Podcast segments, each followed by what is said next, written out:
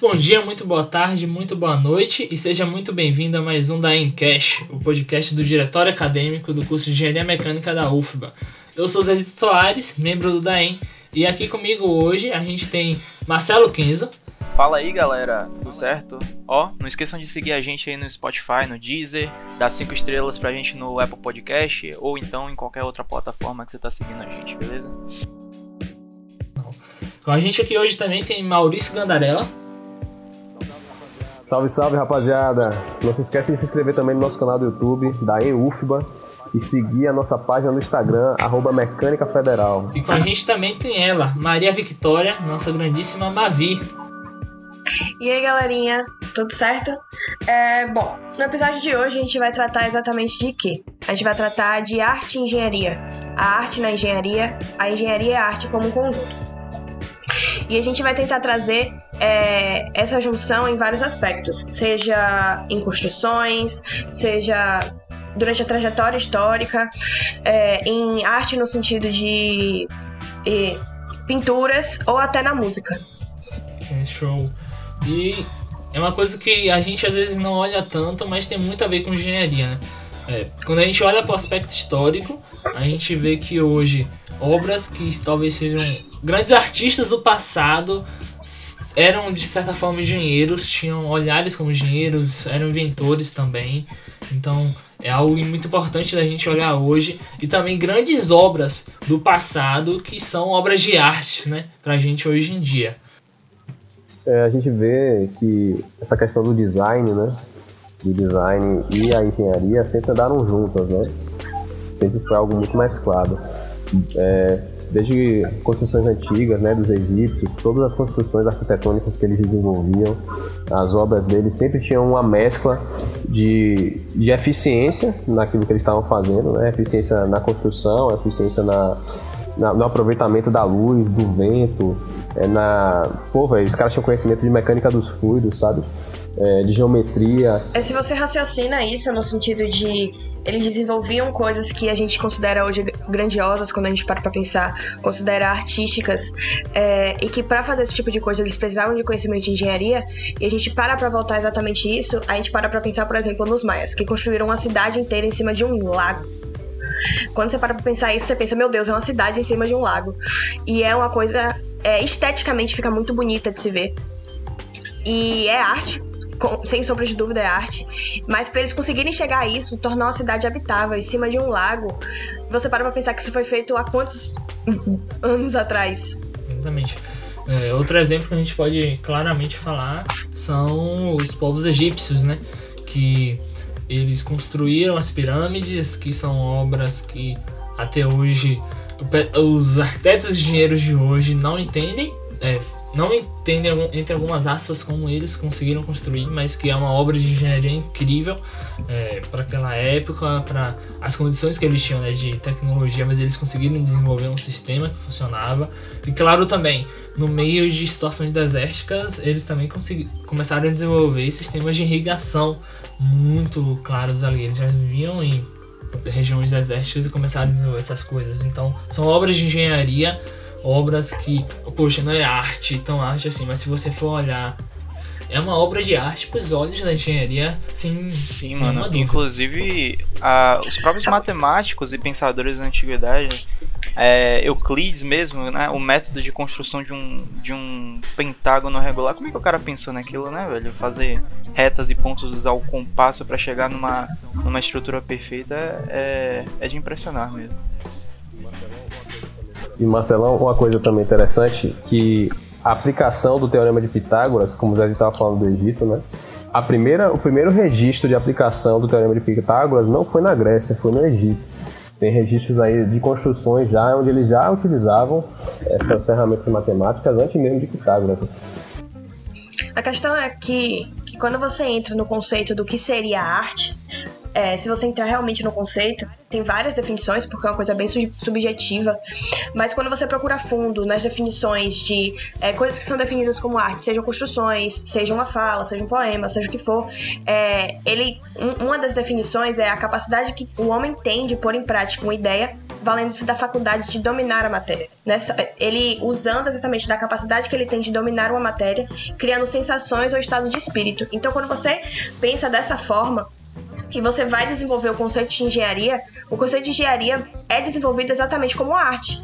Conceitua-se engenharia como uma arte de aplicar conhecimentos científicos e empíricos e certas habilidades para desenvolver coisas e facilitar é, aí, a vida você humana. que tá achando que tava estudando exatas. Tá vendo? Como dizia o livro de Isaac Newton, capítulo 2, versículo 4, nem só de números viverá o engenheiro, né? E o legal, pô, e legal dessa, dessa parte, né, que a gente observa desde, desde antigamente é, conceitos que são estabelecidos, que foram estabelecidos antigamente, né, e de ferramentas que nós utilizamos hoje, por exemplo, o conceito de modelo físico, né, é, você já tem voltando de novo para os egípcios, voltando para os gregos, né? Conceito de arquitetura, onde os caras fazem maquete, fazem uma maquete com escala definida já daquilo que vai ser feito e aplicam essa escala. A galera de civil, o Zezito mandou aquele abraço para vocês. É... ele veja. Então, você vê que já tem é, registros e ferramentas que a gente utiliza até hoje em projetos, né? Hoje, com modelagem 3D, é, muitas vezes utiliza modelagem física mesmo, mas esse conceito de prototipagem para utilização de, de diversas ferramentas, a galera já tinha, né? E também o desenvolvimento de, de uma ciência de projeto, né? Você vê desde, desde o desenho, das pinturas que eram feitas e como essas pinturas que eram entendidas como arte também foram evoluindo e sendo inseridas nas engenharias daquela, daquela, daquela época até o presente momento, né? Mas isso é muito certo, velho. Se você para pra pensar que durante muito tempo a arte foi associada à simetria, a perfeccionismo, e você não consegue atingir esses, essas metas sem você ter conhecimento matemático, sem conhecimento de engenharia. Você acha que o ia conseguir produzir uma escultura de Michelangelo, Michelangelo da vida sem parar pra pensar que se ele botar certa inclinação, não vai aguentar o peso, vai cair, vai tombar, algo vai quebrar, vai rachar, não vai aguentar essa quantidade de tempo. Então, tipo, é um conhecimento que para ele poderia estar intrínseco já nele nele, por fazer várias vezes, por já ter consciência daquilo, mas querendo ou não, não deixa de ser algo relacionado à engenharia, algo relacionado à área matemática. Exatamente. E aí vem um tópico que a gente vê muitos artistas de séculos passados e muito tempo atrás que eles também eram de certa forma engenheiros, eles tinham é, invenções, eles faziam projetos. Então a gente vê isso muito claro, né? Os artistas, apesar de fazerem grandes obras de artes, pinturas, esculturas, eles também planejavam ciência, eles faziam ciência também, que iam além das obras de arte deles e que influenciava as obras de arte deles também, porque eles estavam estudando aquilo e aplicavam aquilo o tempo todo também. Se você pegar, Zé Vitor, muito massa isso que você falou. Por exemplo, né? Bora para a área de música, né? Se a gente pegar até a própria construção e evolução dos instrumentos, velho, o instrumento musical é obra clara de engenharia, velho. absurda, absurda. Você pega, por exemplo, o violão, né? Evoluiu, vamos sair Velho, lá, começa, começa com a harpa, tá ligado? Com que a é- harpa, são frações de uma corda. Vai pro alaúde. Coisa- Se o cara, os caras começam a entender Antiga. que o formato vai reverberar mais o som, então faz um alaúde, depois vai pro violão. O piano começa. Rapaz, o piano é uma obra fantástica de engenharia. Pô. A gente aí também tem a questão de outros instrumentos além do piano, porque a gente tem hoje uma diversidade muito grande de instrumentos, entre instrumentos de corda, instrumentos de sopro, que a gente tem o próprio violão, que tem todo um desenho feito para ter a melhor acústica per- é, possível, mas a gente tem instrumentos que mudam, às vezes você é, visualmente você tem uma visão que muda às vezes o tamanho ou o formato do instrumento, principalmente instrumentos de sopro, e, mas que o som que ele gera é muito diferente, é um som diferente. Então a gente tem essa diferença que muda não somente com o formato do instrumento, que é um cálculo que você tem que fazer, obviamente, você tem que saber qual o formato ideal para aquele instrumento é, ter o som dele É formato, a curvatura, curvatura tudo dele, aquilo. mas também o sopro dele. O músico naquele momento tem que Sim. saber qual é o tipo de sopro O sopro ideal, exato. o sopro exato para ele emitir aquela nota. Por mais que ele tenha é, às vezes pistões, tenha ah, algumas ferramentas que ajudem ele, mas ele tem que saber o sopro ideal para que aquela nota saia do jeito que é necessário, seja para a composição de uma música, individualmente com a orquestra completa, né? Então, e tem uma muita matemática na música, não só na hora de confeccionar o instrumento, a gente vê muita matemática, mas na música em si, a música é matemática. o músico é, de orquestra, músico é, de instrumentista mesmo, ele não toca nenhum instrumento sem matemática. Porque tudo ali é formado por compassos, compassos, compassos regrados, onde ele está contando Sim. cada compasso de cada nota que ele dá, ou, seja, ou pausa. Então você vê uma orquestra, cada músico daquele ali pode ter certeza, numa Osba da vida, uma orquestra nacional, ele pegar aquela música o, a, a, a, parte do instrumento dele ele consegue tocar sozinho sem problemas por causa da matemática, porque ele sabe o momento certo. Ele está ali contando individualmente é o momento dele entrar. Então ele, é, o conjunto forma a melodia mas individualmente eles não são tão dependentes. É uma, um cálculo ali preciso, quando você percebe, um cálculo humano, né? Na hora da gente ver isso. Mas partitura é pura matemática, velho. Se você for estudar partitura, é, fração, equação, é, são coisas muito visuais, se você parar pra pensar. É, é, a matemática, através de. Você tem as frações e você tem os símbolos que representam. Então, frações matemáticas ali. Então, a partitura, que é o que rege a música, que rege as orquestras, é matemática pura. É, a matemática através de É, falando nessa parte de matemática e música, tem um TEDx muito legal aí, que pra quem quiser assistir. O cara, ele ele começa perguntando assim, o que que faz uma música bonita, né? O que que faz com que a gente sinta que aquela música é bonita? E aí muitos psicólogos falam que é o fato de ter repetição. Né? Você pega a quinta sinfonia de Beethoven mesmo, tem esse negócio é repetido várias e várias vezes aquilo ali. E em alguns momentos a quebra dessa repetição, né? Que gera assim uma, uma, um, uma beleza na música, né? Inclusive é, é, usado até no humor, né? A quebra de expectativa e tudo mais. É, e aí ele, ele se pergunta o que, que seria uma música sem nenhuma repetição. Né? Uma música totalmente original, uma música que, que não tem nenhum padrão. E aí a partir daí teve um engenheiro que com a ajuda de um matemático eles desenvolveram uma fórmula é, para que conseguisse fazer uma música totalmente sem repetição. Quem quiser escutar essa música, tem um pianista que vai tocar ela nesse, nesse TEDx, podem procurar aí.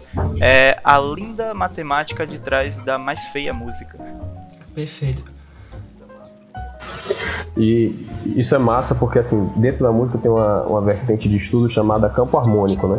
E o campo harmônico é justamente essa diferença, esse espaçamento definido entre as notas que geram sons agradáveis e combinações excelentes, né? Por exemplo, tem um, tem um, tem um, para mim, o melhor, meu compositor favorito, que é Hans Zimmer. Hans Zimmer é um compositor de cinema, fez a música do, ele fez a trilha sonora do Batman, a trilha sonora de Piratas do Caribe, Rei Leão, Inception, é, só filme barril, é, Sherlock Holmes, Código da Vinci, ele, ele dá uma, uma aula sobre, sobre Masterclass, né? Sobre composição para filmes, né? E ele fala justamente sobre o que Kenzo está falando.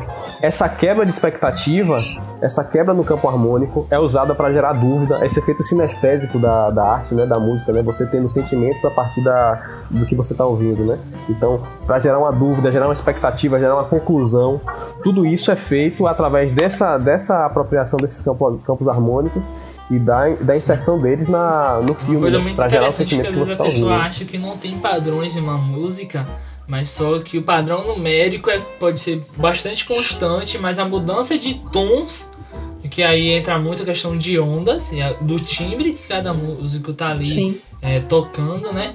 Que vai fazer ele sentir que talvez seja diferente. Mas se você for analisar o tempo, o padrão numérico é muito impressionante, que é o mesmo padrão numérico muda muitos tons e entra muito a harmonia, é, continua sendo harmônico, independente de um tom abaixo, um tom a menos que os músicos estão ali tocando. E continuando com esse papo de música, né? A gente encontra é, obras de engenharia hoje em dia que são feitas muito é, de uma forma espetacular para que a acústica do ambiente, né, principalmente teatros, anfiteatros, é, sejam é, adequadas à, à música, para que tenha uma acústica mais perfeita possível. Então isso é impressionante que é, você poder calcular uma forma da arte através da música ser ainda mais incrível, né? Seja fica ainda mais é, anestesiado, você ainda fica com mais brilho nos olhos a ter a presença daquela música e às vezes você está em um ambiente que favorece com que você ainda fique mais impressionado. As próprias salas de aulas têm, têm muito disso, né?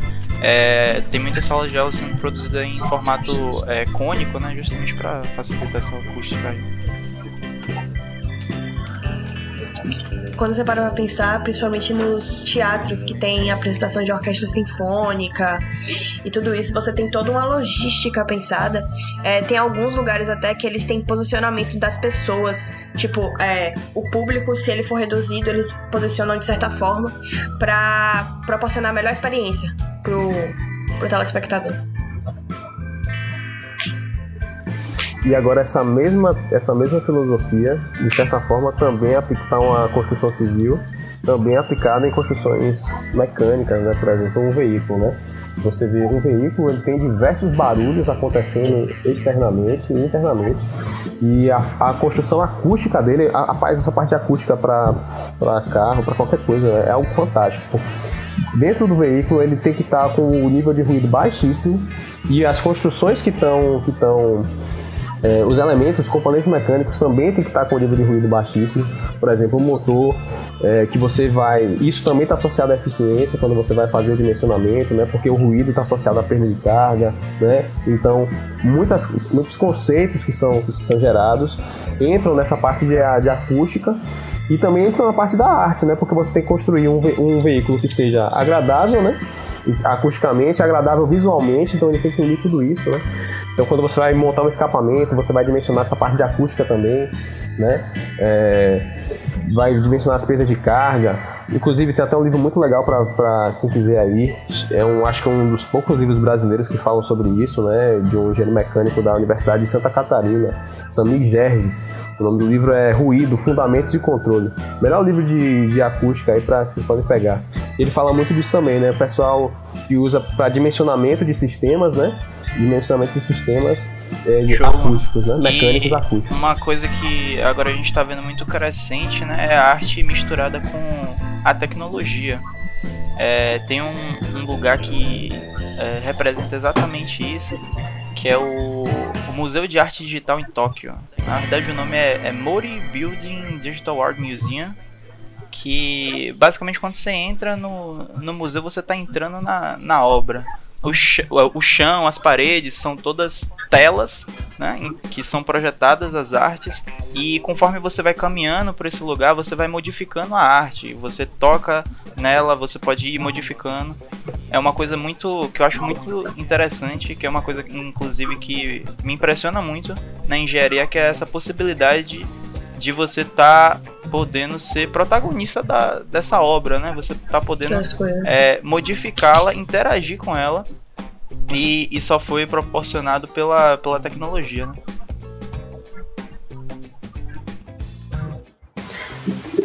E legal que, assim, o Steve Jobs foi um dos pioneiros desse, desse movimento aí, né? O cara que conseguiu integrar tudo isso. Ele conseguiu pegar um aparelho, aparelhos que já existiam, o conceito da criatividade, né? Não existe criatividade de criação. Você combina. A criatividade, como o Murilo Gun fala, né? Criatividade é combinatividade, né? Você combina elementos para gerar algo, entre aspas, novo, né? Então, o que é que o Steve Jobs fez? Ele pegou o Walkman, pegou o telefone que já existia, pegou o e-mail, pegou a agenda, sei lá, um bloco de notas, um MP3, uniu tudo num aparelho só e, e se dedicou exclusivamente a, com artistas para, por meio desses artistas, entregar uma experiência para o usuário através da arte, né? Então, toda, todo o design do, do iPhone, né? Foi pensado para justamente é, ser uma obra, uma, essa mescla perfeita entre a engenharia e, e a arte. Né? E hoje é o que mais cresce, né? E é o, a parte de UX e UI, né? UI, User Interface, né? Interface do usuário. UX, User Experience, né? A experiência do usuário. Então hoje não se só vende produto de engenharia, se vende uma experiência, né? Através da engenharia, né? Então tudo que a gente falou de música também, né? Como, como a arte ela consegue ser sinestésica, né? Como a gente consegue pegar sentimentos e, e inserir isso. A própria engenharia entra como arte e consegue gerar experiências para Mas isso é muito real. Né? É a ideia de que é, não adianta só você ter seu produto, você ter sua tecnologia.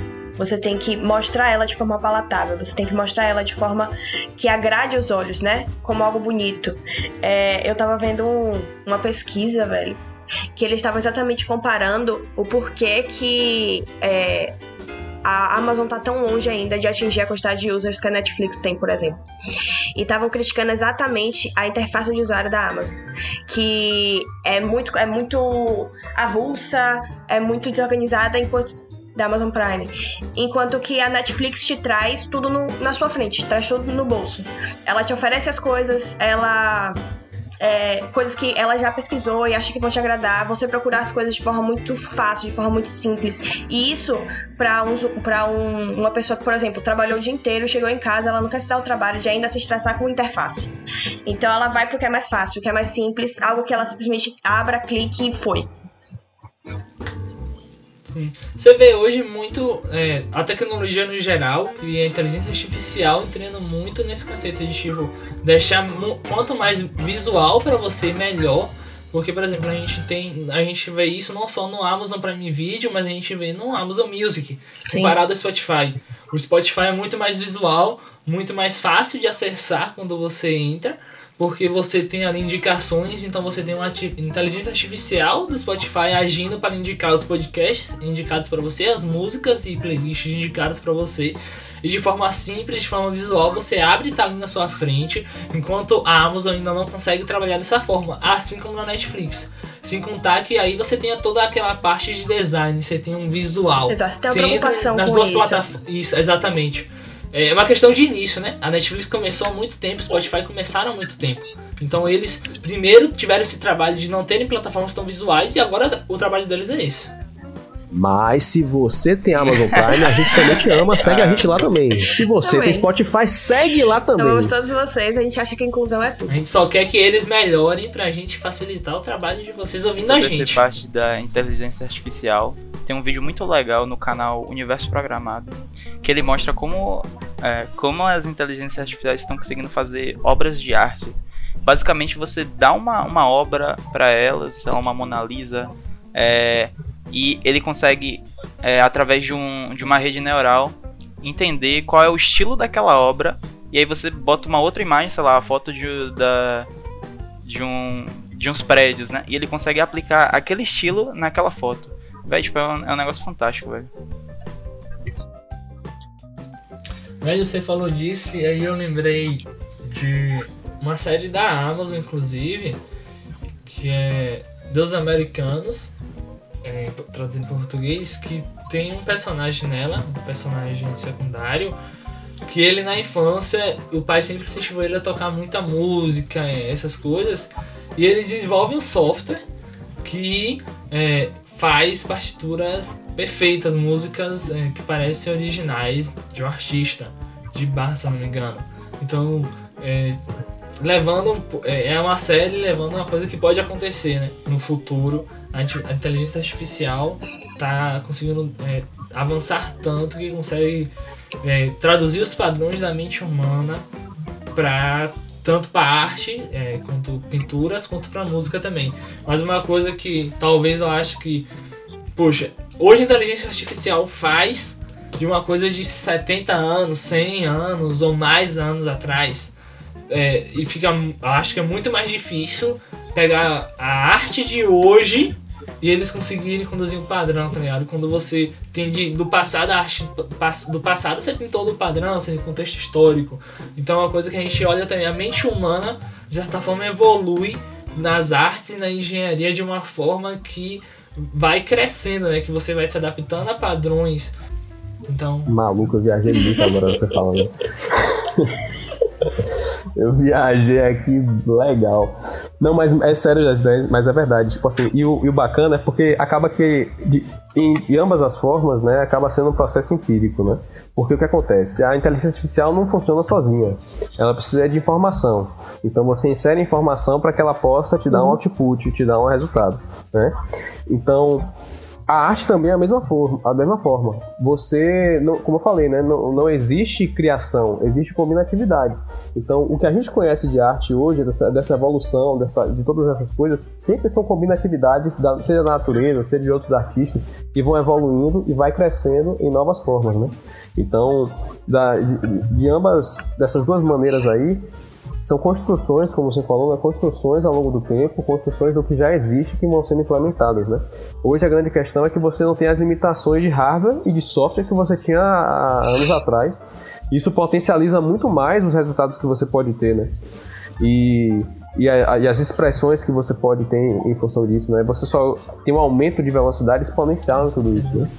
Antigamente a pintura é, era um retrato, era a mais perfeição. Hoje você a, a, arte em forma de retrato é uma fotografia. Quanto mais nítida, quanto mais incrível a fotografia, mais a gente está ali olhando para ela. Que era uma pintura do passado, né? Hoje as pinturas a gente não vê com muita frequência. É, pinturas atuais quanto fotografias. Então, talvez, provavelmente, daqui a sei lá, 100, 200 anos a gente tenha algo que deixa a fotografia tão ultrapassado quanto é a pintura hoje, né? E, a recíproca também é verdadeira, né? Porque a gente está falando da arte influenciando na engenharia e como a engenharia também influencia na, influencia na arte. Bora falar aí, você trouxe a fotografia, né? Como hoje as novas lentes estão mais potentes por conta de uma de tecnologia de hardware melhores. Hoje você tem lentes que saíram de DSLR, que eram lentes que tinham um, um espelho é, no meio da lente, para lentes que são mirrorless, né? Sem espelho, que conseguem entender, captar a luz tudo digitalmente, né? É, obturador de câmera que funciona com, com sistemas de controle, né? Com lógica fuzzy, né? É, você tem até a própria software de edição, que gente, animadores precisam saber de matemática e de física para saber editar direito, porque no próprio software de edição você coloca inputs e curvas ali, curvas matemáticas de velocidade, curvas de, de interpolação numérica para atingir o resultado que você quer, né? O próprio design que é feito para visual effects, né? Tipo de, de, efeitos visuais, de filme e tudo mais. Hoje, velho, o que você tá vendo de hardware crescendo, placa de vídeo aí que gosta de, de game aí, vendo a, Nvidia botando pra alinhar, velho, com placas assim sensacionais. A, a Unreal, a plataforma da Unreal aí, chegando, focando também com a Unreal 5.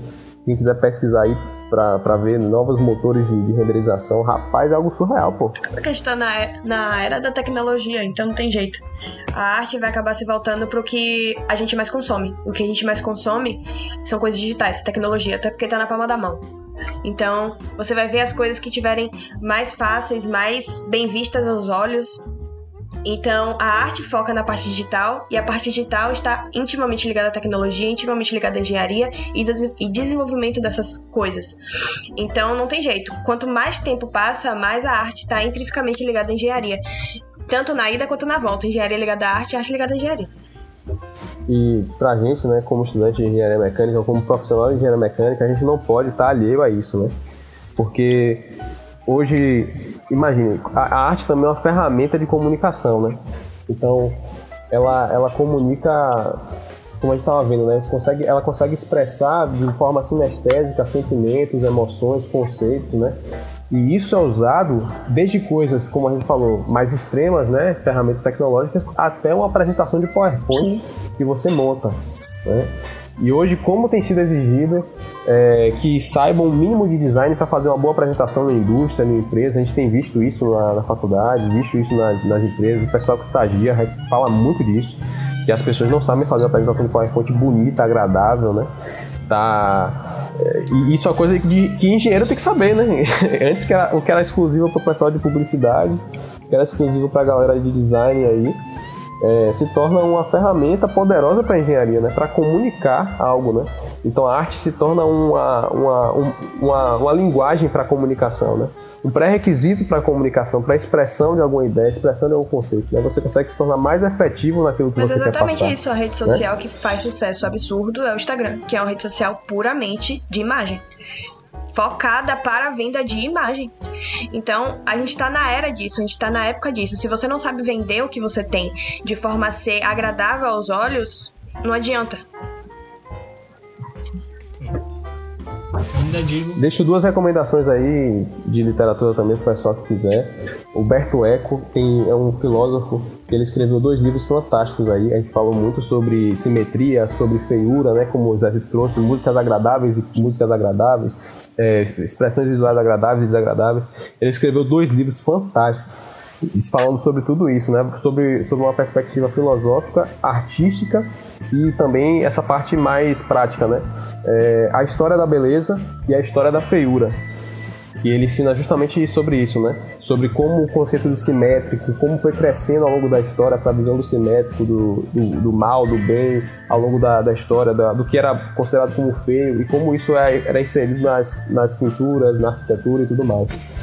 Então fica essa dica aí. E aí, eu acho que o visual hoje, é, principalmente em apresentações, na hora que você apresentar algo, tá contando muito mais talvez do que o texto em si. Você apresentar o seu conteúdo de forma visual, de uma forma que querendo ou não, uma forma artística, vai influenciar muito mais no, na pessoa que você quer alcançar, na empresa, seja o que for, no, no seu alvo, do que talvez o texto que você vai ter lá. Se você confecciona é, um conteúdo, se você consegue prender aquela pessoa pela imagem, pelo aquele seu visual, você vai conseguir prender ela no texto. Então, é influência nas artes em todas as áreas, né? Tanto engenharia, que a gente aí entra, tecnologia, tem engenharia em todos os cantos, como o Maurício falou. Poxa, você é engenheiro, você tem que saber fazer um PowerPoint ali que seja agradável aos olhos, porque se ele vê aquilo ali agradável, ele vai dar mais atenção àquilo e vai começar a lhe ouvir mais a falar. Se você tá no Instagram, que hoje, se você vê uma imagem no Instagram, que poxa, você se prende nela, você vai ver a legenda daquela imagem. Então, hoje essa parte visual, essa parte artística visual, tá muito no nosso cotidiano, não é só na engenharia em si, mas no nosso cotidiano no geral. Porque o, a, o visual hoje influencia muito. Talvez até você ver um conteúdo no, de vídeo no YouTube ou você ouvir um podcast, talvez o visual da capa daquele vídeo, daquele episódio de podcast fez com que você olhasse, poxa, gostei dessa imagem, vou escutar. Talvez você não curtiu desde o início a imagem que aquilo ofereceu, você disse, não, não vou ver, vou ver isso aqui. Então, a, ima a imagem, essa parte artística aí, de cores, saber usar as cores direito, estão influenciando muito, muito no dia a dia das pessoas. É porque no final das contas isso mexe com o que você sente, né? Tem uma frase muito bacana que eu levo pra mim que fala assim: as pessoas podem esquecer o que você falou e vão esquecer o que você falou e vão esquecer o que você fez, mas nunca vão esquecer da forma que você as fez sentir. Né? Então, a forma com que você apresenta algo mexe muito com a emoção e isso fica registrado. A, gente tem uma memória é muito mais longa. É uma memória nossa memória isso, a nossa memória emocional é muito forte, né? Por isso que tem até um livro interessante, a gente vai até falar, não sei se, não sei quando esse, quando esse episódio já foi, se já foi postado ou não. Futuramente a gente vai falar sobre isso, sobre é, não, é não, não é Marcelão, sobre memória, sobre como a memória funciona, né? Lá no, no, no canal do YouTube, então fica ligado. Se já foi, é porque a gente está sem, sem o nosso fluxo temporal aqui direito. Mas Mas a gente fala sobre isso, né? Sobre como a nossa memória é afetada primordialmente por essa, pelas questões emocionais, né? Sim. E isso é usado como ferramenta em apresentação, é usado como ferramenta em venda, é usado como ferramenta em tudo, todas essas outras áreas, né? A gente consegue formar até um ciclo, né? Com o episódio anterior que a gente falou de engenharia e natureza, que os três, de certa forma, influenciam um ao outro. A gente tem a natureza influenciando a engenharia, a engenharia se inspirando na natureza e a arte também ali, se, é, junto com a engenharia, mas que também olha muito para a natureza e se inspira muito ali, né, do que a natureza traz. E finalizando com essa fala, né, é, deixar essa mensagem para vocês nesse final de episódio que vivam engenharia, mas vivam as artes também. É, a engenharia sempre vai estar tá do lado disso, vocês vão ver que as, as maiores obras de engenharia sempre vão ser isoladas, vão estar inspiradas nas artes, vão estar inspiradas na natureza, como no episódio anterior. Então acho que os últimos dois episódios principalmente são mensagens dessa. A engenharia não é algo isolado, é algo que está dentro de um conjunto que vai muito além. Não é só cálculo, não são inspirações nas ciências exatas que a gente vê, vai muito além disso, vai em um ciclo completo que a gente vê né, hoje, de milhares de anos, que a gente só vê a evolução disso acontecendo com as tecnologias. Né? Muito bom, velho. Caramba, que episódio lindo. Uma salva de palmas, por favor. Lindo, lindo. Maravilhoso. Meu Deus, tô Essa é a mensagem aqui. do Dancast de hoje, gente. É, a gente está encerrando o episódio de hoje. Não esqueçam de seguir a gente nas redes sociais. Arroba Mecânica Federal Exatamente, lá no Instagram. Segue nosso YouTube, da em UFBA. Exatamente. Não esqueça de dar uma moralzinha pra gente, independente do seu agregador de podcast que você tá escutando. Vai lá, segue a gente. A gente tem conteúdos legais em todos os nossos ramos aí, seja Instagram, seja YouTube. A gente tá com conteúdos tão legais como o podcast, então acompanhe porque tá muito legal. E muito obrigado por acompanhar a gente nesse que foi mais um episódio do Encash, o seu podcast do Diretório Acadêmico de Engenharia Mecânica da UFBA. A gente te espera na próxima semana, nesse mesmo dia, nesse mesmo horário, um conteúdo muito legal envolvendo engenharia. Até lá. Tchau, galera! Valeu, gente. Valeu, rapaziada. Até a próxima.